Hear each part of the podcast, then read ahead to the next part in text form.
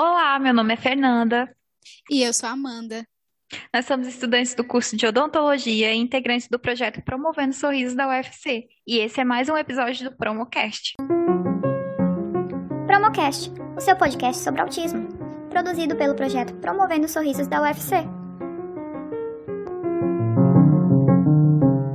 Episódio de hoje, nós vamos falar sobre a perspectiva da vacinação em pessoas do espectro autista no cenário da pandemia de Covid-19. E nosso convidado é o Dr. Edson Teixeira. Primeiramente, eu queria agradecer ao senhor por estar aqui, por você por topar essa, essa entrevista com a gente. É, é realmente um, um privilégio, porque quando a gente estava discutindo sobre o assunto, foi um dos primeiros nomes a ser citados por conta da sua capacidade de falar sobre o assunto, já demonstrado aí, né? Várias vezes, já vemos você falando sobre ele, então para a gente é, é ótimo ter o senhor aqui. Legal, o prazer é todo meu. Bom colaborar com o projeto. Eu queria que, antes da gente começar, você se apresentasse um pouquinho, falasse um pouquinho da sua trajetória para a gente, para quem está escutando. Legal. É, eu sou Edson Teixeira, eu sou professor de imunologia da UFC. Eu sou graduado em odontologia, também pela UFC e fiz a minha pós-graduação em bioquímica, mestrado e doutorado, e depois um pós-doutorado em imunologia. É, hoje eu ensino para alguns cursos, medicina, odontologia, fisioterapia e enfermagem, e tenho um laboratório de pesquisa que trabalha na área de biofilmes e na área também de estudo de câncer. Então, com esse tema que está em alta, né, a gente queria saber um pouquinho com a questão da vacinação, dessa pandemia que está rolando, a gente queria trazer um pouquinho para a perspectiva das pessoas com, com o espectro autista. É, como, é que, como é que seria em relação à vacinação, à prioridade? Então, primeiro que a gente queria saber de você é por que, que os demais, as demais pessoas com deficiência e também os autistas, eles não foram incluídos nessa primeira etapa do plano de vacinação contra a Covid? É, se tem alguma explicação, se os outros grupos prioritários, enfim. Vamos tentar entender, né? É. É, primeiro, a gente está vivendo uma pandemia grave, né? uma pandemia em um país que tem demorado a oferecer respostas claras, que não comprou vacinas quando foi oferecido na oportunidade no ano passado. Então, nós temos vários itens que faz com que fosse necessário a apresentação de algumas prioridades. Né? É claro que as pessoas com deficiência, as pessoas, uh, sobretudo os autistas, uh, apesar de ser um espectro grande, né, eles devem estar dentro dos grupos prioritários. E, na verdade, estão, porque a, a primeira lista né, uh, que o Ministério organizou no Plano Nacional de Operacionalização da Vacina para a Covid estão lá elencados todos os grupos e dentre esses grupos de prioridade nós temos lá as pessoas com deficiência permanente. O problema que nós estamos vivendo agora é que como houve esse atraso no enfrentamento da pandemia, a quantidade de vacina que nós temos é muito pequena. Então, para qualquer gestor fica muito difícil elencar prioridades, visto que existem uh, dados epidemiológicos, por exemplo, demonstrando que as pessoas acima de 80 anos morrem muito mais. Então, é óbvio que dentro desse nicho de prioridades das prioridades, essas pessoas deveriam estar realmente é, mais priorizadas do que as pessoas com deficiência. A mesma coisa a gente observa com relação aos profissionais de saúde. Primeiro, que nós precisamos deles para cuidar das pessoas que vão ter Covid. E segundo, uh, que essas pessoas começaram a apresentar casos de reinfecções. Né?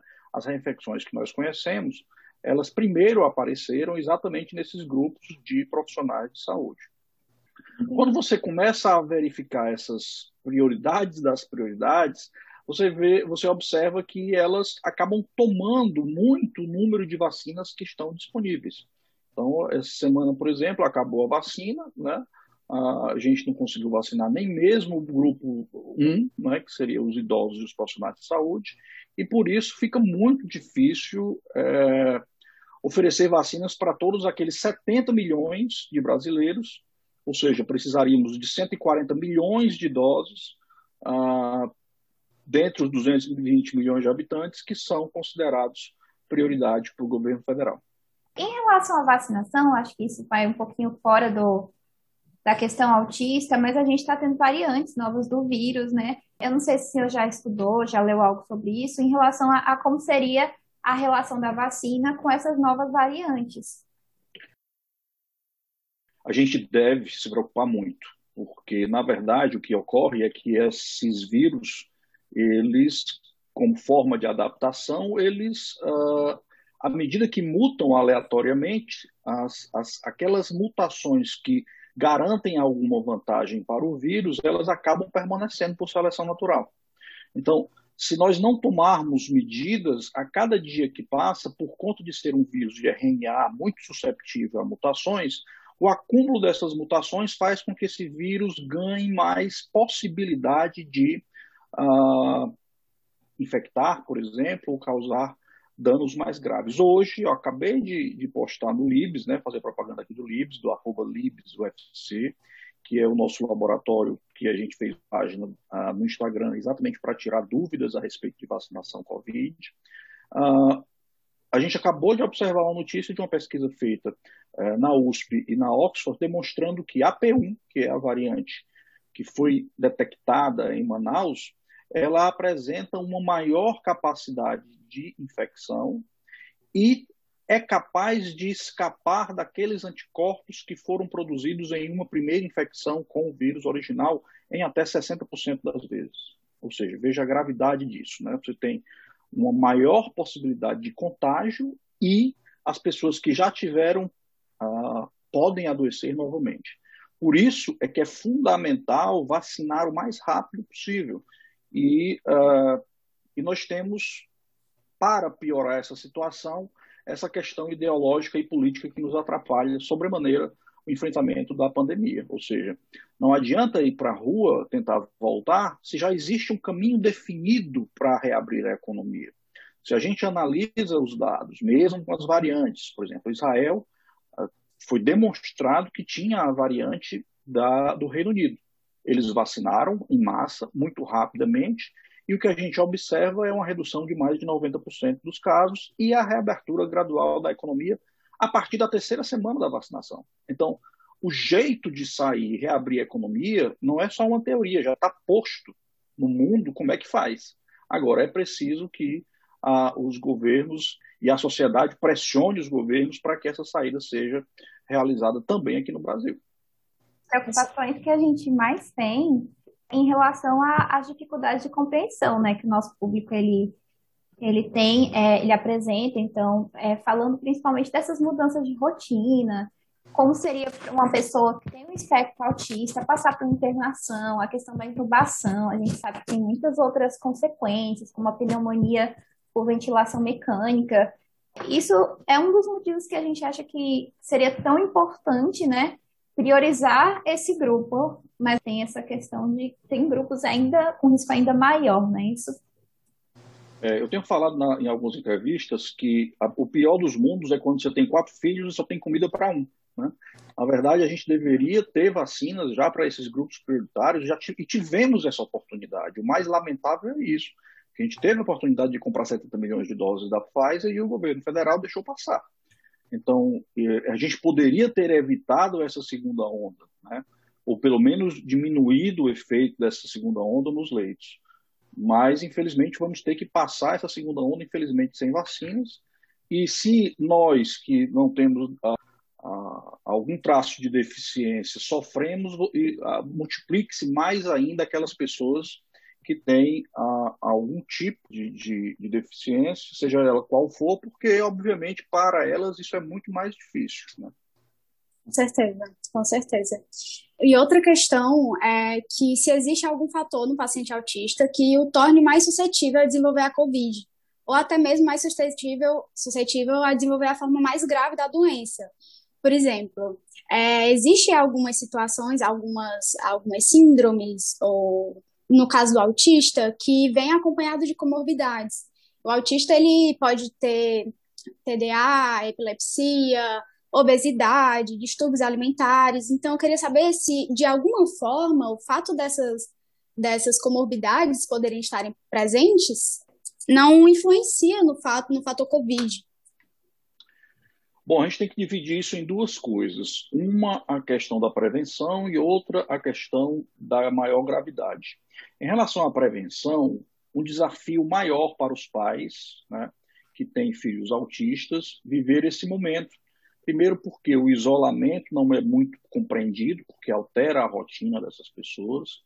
Uh, segundo, uh, ter que ficar em casa e não ter acesso a áreas livres gera uma apreensão maior né, para esses indivíduos. E, obviamente, como há uma dificuldade, às vezes, de cognição, é muito difícil controlar todas as, aquelas vias de prevenção que a gente conhece como o uso de máscara, como álcool em gel, ah, como distanciamento social. Então, para eles é um desafio bem maior Ora, se para nós já é um desafio enorme, né, só o que a gente observa é, são pessoas reclamando do uso de máscara, reclamando do distanciamento social, e isso você multiplica ainda mais para a realidade, para a rotina das pessoas com autismo. Isso é uma coisa, né? então o desafio é aí, né? começa aí. Né? Eles se, se não houver uma atenção 100% dedicada, há uma maior probabilidade dessas pessoas contraírem é, o vírus.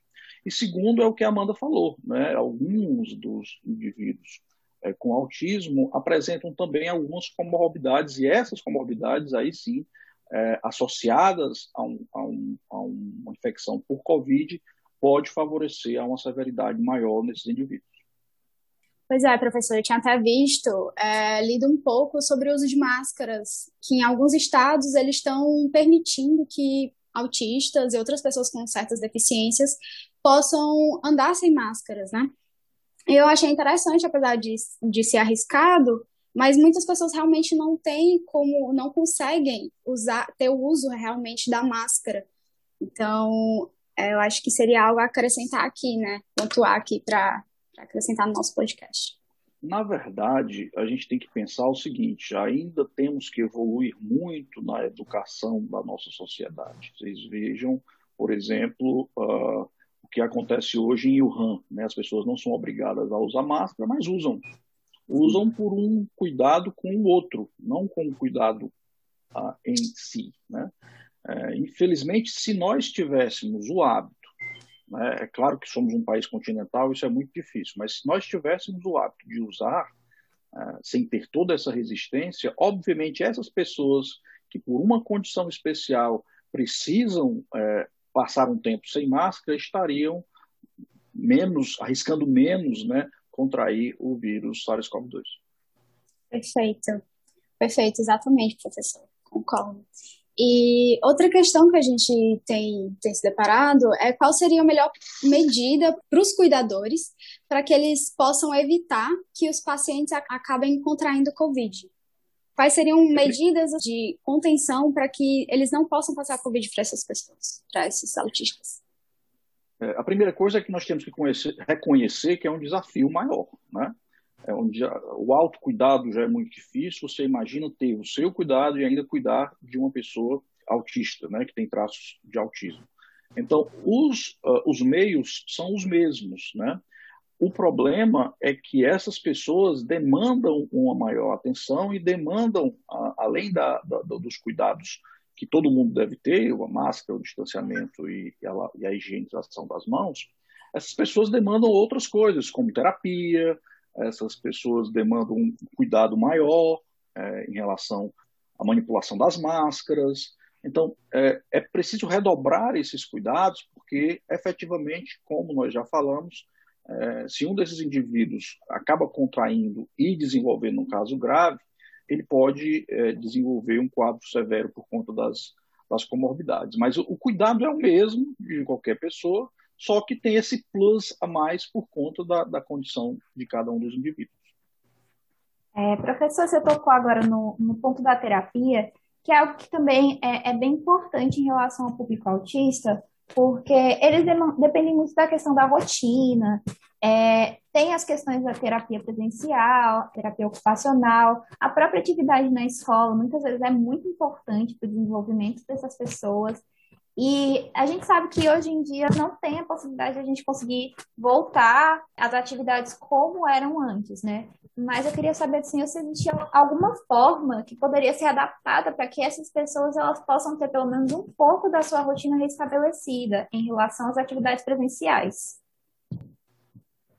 Olha, nesse caso, repito, né, nós temos que considerar que estamos em uma pandemia, né, com alta taxa de transmissão. Hoje, 1 de março de 2021, infelizmente nós estamos falando nisso, alta taxa de transmissão no Brasil, apesar de um ano que vivendo isso. Então é preciso que a gente uh, estimule a nossa criatividade.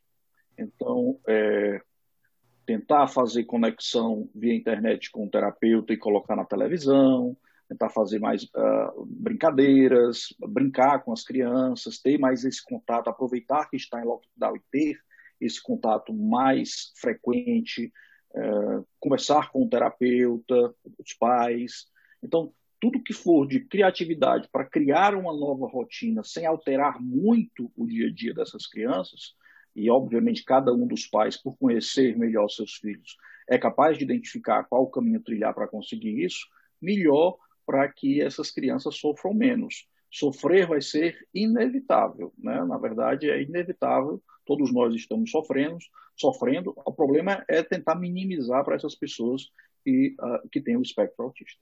Entendo. É, você acha que atividades, então, ao ar livre seriam alguma opção é, para tentar minimizar essa, essa diferença? Sim, mas o problema é que é, é preciso ter cuidado ao sair, né?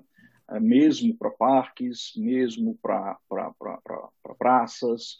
É preciso ter um cuidado maior, porque exatamente nesse momento a gente está tendo uma taxa alta de transmissão e está aqui em Fortaleza vivendo um semi-lockdown, com probabilidade de ter lockdown. Hoje nós temos, é, só para dar um exemplo, 94% das UTIs ocupadas. Né? E, e, no hospital privado de Fortaleza, até a, a, os leitos de enfermaria estão se esgotando. Então, a gente está numa condição realmente muito delicada nesse momento. Então, todo, é óbvio que essas crianças precisam eu falo crianças porque me vem à cabeça crianças, mas independente de ser criança ou não, é claro que essas pessoas precisam de alguma atividade, né?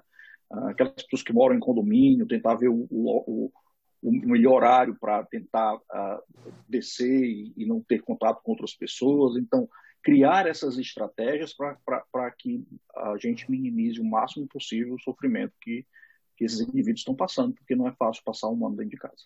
Com certeza. Então a gente vê muito que o papel está em relação aos cuidadores, né? Tanto no cuidado quanto na, na criatividade, de levar isso da forma mais é, tranquila possível, né? É, e o cuidado com os cuidadores, né? Porque os cuidadores também estão passando por um desafio agora, não é? Já é um desafio, muitas vezes, a depender do espectro, conviver e ser uh, o tutor de uma pessoa com o, dentro do espectro autista. Então, assim, é, é, é, é mais desafiador ainda porque com o lockdown, com o isolamento social, com as medidas de, de prevenção que a gente precisa, tudo isso estressa essa relação e, obviamente, estressa o dia a dia das pessoas que cuidam de, de, desses indivíduos. Então, é preciso também que ah, essas pessoas tenham a sua terapia, tenham o seu momento, tentem revezar com outros, outros membros da família, porque não é fácil para ninguém o que a gente está vivendo nesse momento. Fora o choque inicial que tiveram, né, na modificação totalmente abrupta da rotina deles, de início, quando começou essa pandemia, e agora com essa instabilidade de vai voltar regularidade, não vai voltar regularidade, você ter que ir adequando a criança ou adolescente, a pessoa com autismo, a essas novas essas novas atualizações. Então, realmente, fica cada vez mais complicado para o cuidador lidar com isso, né?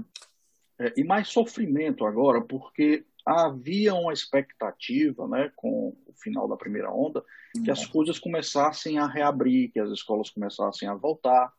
E, obviamente, quando a gente vê um crescimento exponencial de casos e tudo tendo que fechar de novo, queira ou não queira, é um sofrimento maior, porque a gente estava se preparando para pensar em retomar a nossa vida mais ou menos ao normal, esses indivíduos também, e de uma hora para outra a gente está vendo é, a possibilidade de ter que, que, que, retornar tudo novamente. Esse mês de março, ele é, realmente coloca coloca-se como um mês muito difícil, porque as restrições vão ser cada vez maiores, sobretudo porque o Brasil não tem vacinas.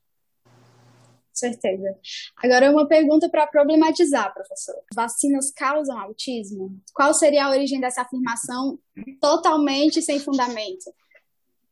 É, ainda bem que você já disse, né? Mas vamos lá, vamos contar a historinha disso, né? Essa historinha já é muito conhecida, né?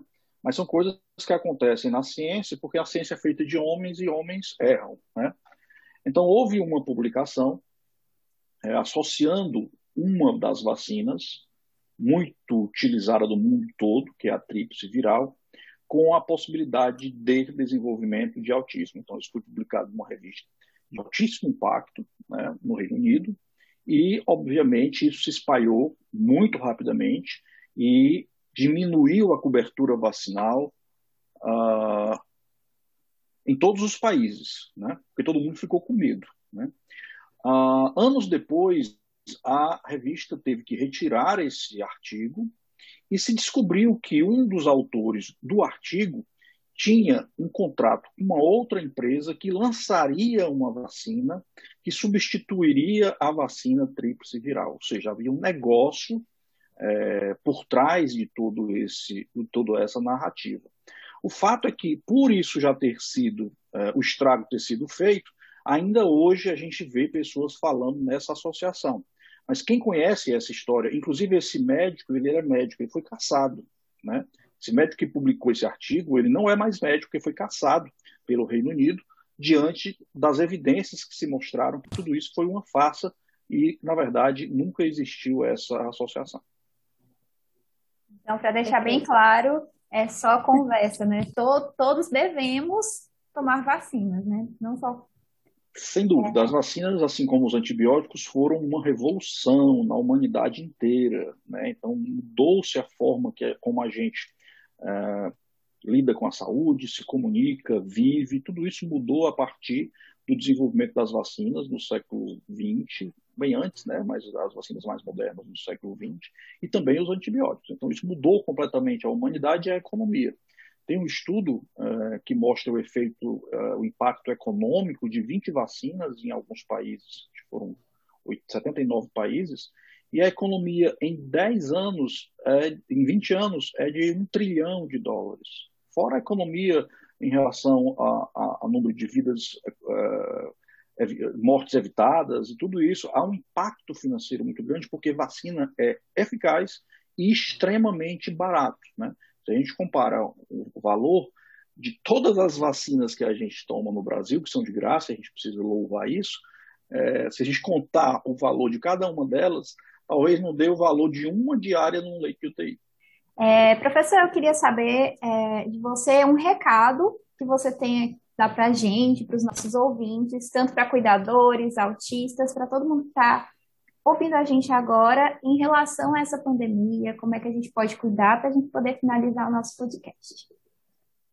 Legal. Não, antes de, de, de terminar, é, essa, essa colocação das pessoas é, com a, a, a, alguma, algum grau de autismo, elas estão lá como prioridade. Mas existem duas ações no Supremo Tribunal Federal para que essa, essa fila né, de prioridades, que essas pessoas estão lá em 12 uh, ah, lugar, suba, né, suba e essas pessoas consigam ter as suas vacinas mais uh, precocemente à medida que as vacinas cheguem. Então, isso, uh, existem dois partidos que entraram com ações para que essa prioridade seja alterada e que esses indivíduos tenham eh, a vacina o mais rápido possível. O conselho que eu dou é mais ou menos esse que a gente conversou aqui, né, dos cuidados, ah, da necessidade de cuidar também do cuidador, de que nós temos uma esperança que é 12 vacinas que passaram em fase 3 no mundo, isso, isso é uma coisa que nunca aconteceu em tão pouco tempo, né? A gente já tem dois países que demonstram a eficiência da vacina com a redução de número de casos como Israel e Reino Unido. São lindos os gráficos, porque ele não reduz só a internação, ele reduz os sintomas, o número de casos, as mortes. É realmente a ciência fazendo uh, uh, uma mudança nesse panorama tão grave que a gente está vivendo.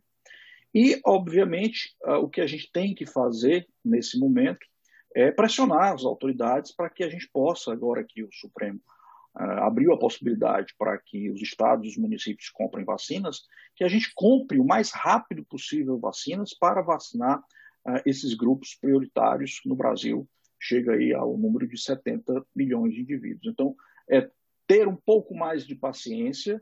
Eu sei que é muito difícil pedir isso depois de um ano, mas as vacinas já existem e já demonstraram que funcionam. Então, vamos uh, aguardar e no momento certo com as nossas vacinas para a gente sair dessa situação. Ótimo, ótimo. Pelo menos a perspectiva que nós temos agora é um pouco mais animadora. Então, eu queria mais uma vez agradecer a sua presença, a sua participação, é, topar estar aqui com a gente, topar fazer parte disso, levar um pouco mais de informação, levar um pouco mais de conhecimento dividir conhecimento. E agradecer em nome do Promovendo. E é isso, professor. Eu queria só finalizar o nosso podcast com muita honra, na verdade. Muito obrigado, Amanda. Muito obrigado, Fernanda. Foi bem legal. E conte conosco.